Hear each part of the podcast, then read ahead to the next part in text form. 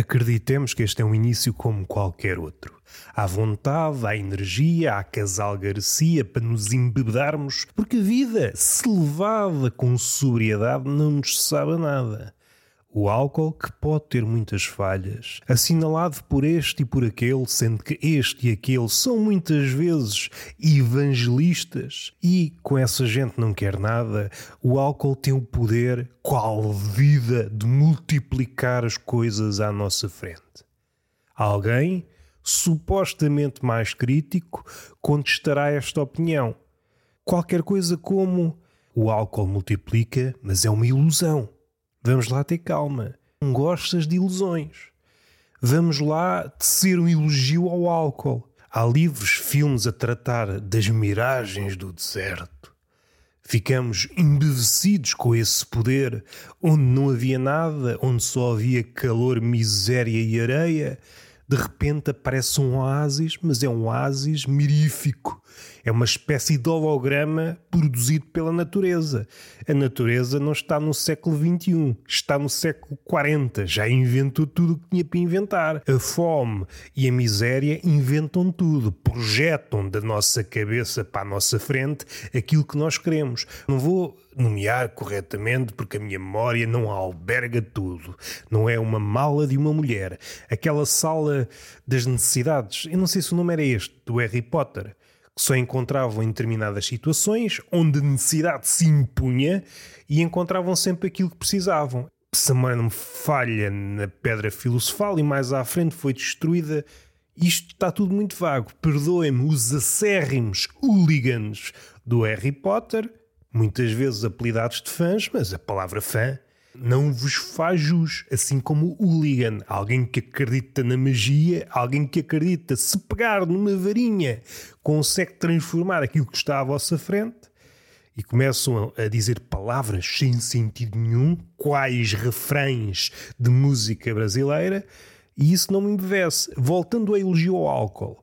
Quer dizer que o deserto produz, volta e meia, uma miragem, uma ilusão. Nós fazemos uma grande celebração à volta disso. O poder místico do deserto cria-nos ou pessoas ou paisagens que, chegados a elas, e chegamos sempre esfalfados na última. E damos conta, e não é logo à primeira, não passa de uma ilusão. O tato tem esse poder desmistificador. Dizem os manetas. No caso do álcool, não precisa dessa parafernália toda, não precisa dessa extensão, seja ela literal, seja ela metafórica, do deserto. Também há quem percorra desertos metafóricos e são tão ou mais vastos que os literais. Se tem esse lado de loucura, de insânia, de perder de vista, falo do deserto metafórico, pouco turístico, embora esteja muito habitado. E é tão grande, tão grande, que apesar de estar habitado, superlotado, não damos com ninguém. Esta é a beleza do século XXI. O deserto chega para todos e conseguimos esticar os braços. É o único sítio no mundo, este deserto metafórico, onde todos os homens podem conviver sem se acotovelarem. E há aqui alguma beleza nisto. Dando alguns passos atrás, permanecendo no deserto, chegamos ao deserto cansados, sem as palavras certas, ou melhor, aquelas que temos têm de servir. Muito monossilábicas, arriscamos uma palavra com duas sílabas. Nós estamos nas últimas, estamos a caminhar para a mudez. E, caso saia palavras, são palavras curtas, por vezes incoerentes, que nada podem se o intuito for caracterizar aquela miragem que se apresenta como cena real, o tato ainda não avançou, vocês creem que a salvação chegou e há ali um momento, antes de apalparem as coisas, antes de tactearem aquilo que vos pode salvar, uma espécie de. de vacilação. De enquanto eu não tocar naquilo, aquilo permanece enquanto farol, uh, messias e nessa vacilação, e nesse passo, e nessa distância entre a miragem e vocês mesmos, reside todo um sistema de crenças. A partir do momento que dão um passo em frente e se aproximam e dão início ao toque, aí é que começa a ruir tudo. E não deixa de ser engraçado, porque o quadro que eu estou a ver é da Torre de Babel, salvo erro, não sei se ainda é, mas numa das edições das Cidades Invisíveis era exatamente esta pintura que fazia de capa. Mais uma vez, uma pintura de Bruegel, uma Babel que está a ser construída. A meio gás, muita gente, e esta imagem é gigantíssima. Se eu abrisse mesmo nas dimensões, as maiores dimensões, isto tem 200 megas. Isto precisava de projetar isto, sei lá, em 30 casas. Por acaso não sei que dimensão é que esta, esta pintura tem. Na verdade, nem sei onde é que está exposta. Aquela brincadeira de Bruegel, não tão exacerbada como outras. Não vos sei dizer situar esta obra no contexto da obra de Bruegel. Não sei se está mais para a frente, mais para trás, no meio, onde é que ela está. Mas tem aqui alguns elementos cómicos, não é aquele cómico escancarado como há noutras pinturas de Bruegel, mas está aqui qualquer coisa, talvez mais subtil.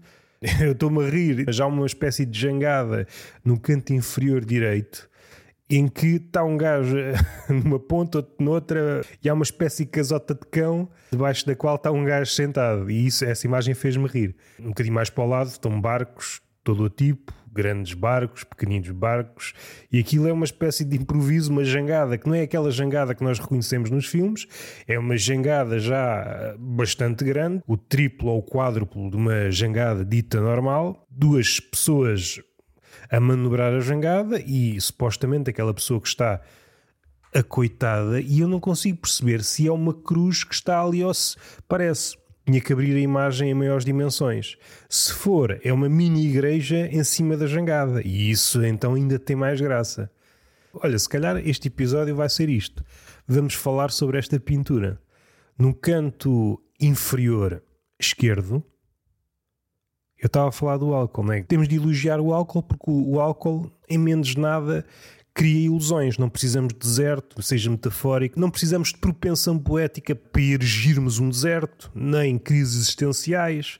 Se bem que o álcool puxa. O álcool, por vezes, é essa mão que vai até o interior de nós mesmos sacar esse vazio, esse deserto que está cá dentro. Essa semente. Nesse aspecto, o álcool é um catalisador. No exterior, o que ele faz é multiplicar as coisas e isso Jesus, sim senhor, multiplica pães, multiplica o, aquilo que ele quiser, mas o álcool faz exatamente a mesma coisa. E há uma ligação porque vinho, sangue de Cristo, o vinho contém esse poder de Cristo. Não precisamos de ir à igreja, precisamos é de ir à taberna. Algum dia havemos de voltar a esta ligação: álcool, deserto, multiplicação, miragens, desmistificação pelo tato. O que me interessa é apenas o quadro. No canto inferior esquerdo Há aqui um ajuntamento de pessoas, há alguém com uma coroa supostamente um rei, tem ali um cetro, uma espada, há pessoas ajoelhadas, três assim à frente dele, um mais atrás que está em vias de desajoelhar, ou então não se consegue ajoelhar. Eu estou aqui a descrever o quadro sem, sem recorrer a canhentos de história de arte. Se é correto, se é incorreto, é pá, deixem-me andar. Esta quarta pessoa que está um pouco mais recuada está em vias de se ajoelhar ou então não se consegue ajoelhar. Uma pessoa a partir de uma certa idade já não se consegue ajoelhar. Tem uma importância decisiva, mas já teve mais. Na época dos reis, o rei, ai, ajoelhem-se. É, pai, já tenho 40 anos. Se calhar era por isso que as pessoas morriam antes. É, já tenho 35, já não consigo ajoelhar bem. Se calhar é melhor suicidar-me. Casa preço ao rei, ele depois manda-me enforcar. Tomar iniciativa a ideia que me dá. Há aqui uma comparação: a pessoa que está à frente tem a boina pousada no chão e está ajoelhada. Este mais atrás está com a boina ao lado e assim numa posição como se estivesse a fazer um exercício, ou então está em vias de desajoelhar. Mesmo no canto inferior esquerdo, mesmo no cantinho, no cantinho, estão duas pessoas a trabalhar.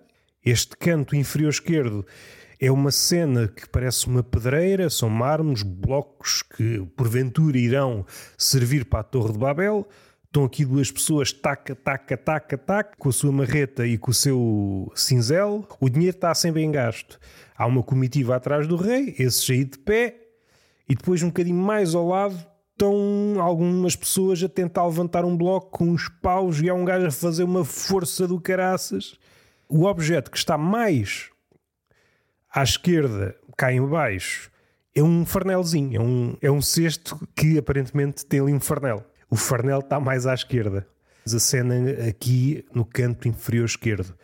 E depois a afastar-se desta mini cena está um gajo com uma carga às costas, acho que é uma mini pedrinha. A ideia que me dá é que grandes pedras partem em pedras mais pequenas de forma a serem transportáveis por uma única pessoa. Indo para baixo, há uma espécie de caminho de cabras e há pedras pelo caminho, cada vez mais pequenas. Em baixo, seguindo esse caminho de cabras, há ali uns cavalos. Se calhar ele vai deixar as pedras lá em baixo para depois serem transportadas, sim, exatamente. Os cavalos estão ali e depois vão subindo, vão subindo, vão subindo. A Torre de Babel é uma espécie de caracol, vai assim às voltas, subindo uns montinhos que parecem tijolos. Há aqui zonas aqui da Torre de Babel, sobretudo na base, em que dá para ver a coloração diferente. Andaimes por todo o lado, barquinhos também, perto, um portão, deve ser uma espécie de alfândega. Há aqui pedras aqui do outro lado. Se eu desviar o olhar, em vez de ir para cima, continuar na base, voltamos àquela cena em que está a jangada, subirmos um bocado, voltamos à terra. Esta pedra, esta rocha de outra cor, que é mais ou menos avermelhada, e que está aqui deste lado, chega por barco. Este material que está cá em baixo, mas também que está cá em cima, é capaz de ser a parte de cima, que é mais vermelha. Será grês? Não sei qual será o material. Vejo aqui dois pares de homens com uma espécie de macas que transportam essa pedra. Depois há uma espécie de elevador em que transportam outras pedrinhas que estão aqui nesta base, que levam para cima, para o andar de cima. E se percorrermos este andar, depois há pedras, há um gajo que parece estar a limpar uma coisa qualquer, que há uma casinha, mais barcos, mais barcos, vários estaleiros, barcos, barcos, barcos. Ali há uma concentração enorme de barcos. É uma cidade de perder de vista. Uma cidade de perder de vista até que começa o campo e é uma ilha e depois mar e uma outra ilha lá ao fundo. Partindo da esquerda do quadro e indo pela base e depois indo até ao lado mais à direita. Depois temos céu.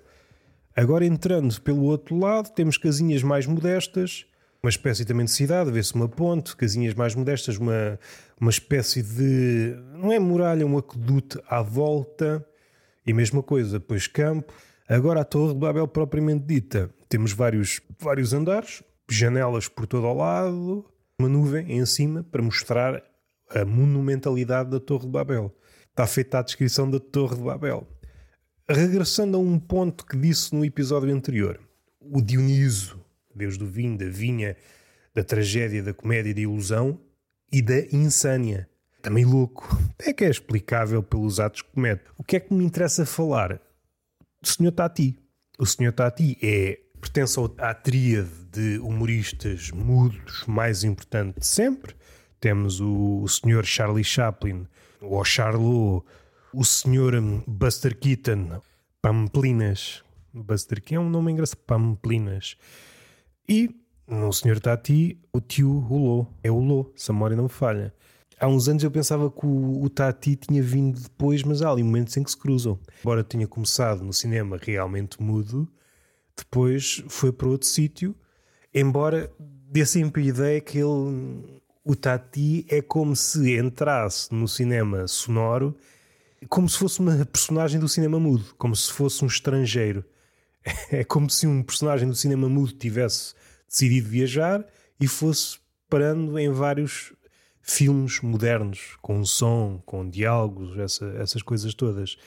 Está feito beijinho na boca, palmada pedagógica numa das nádegas e até à próxima.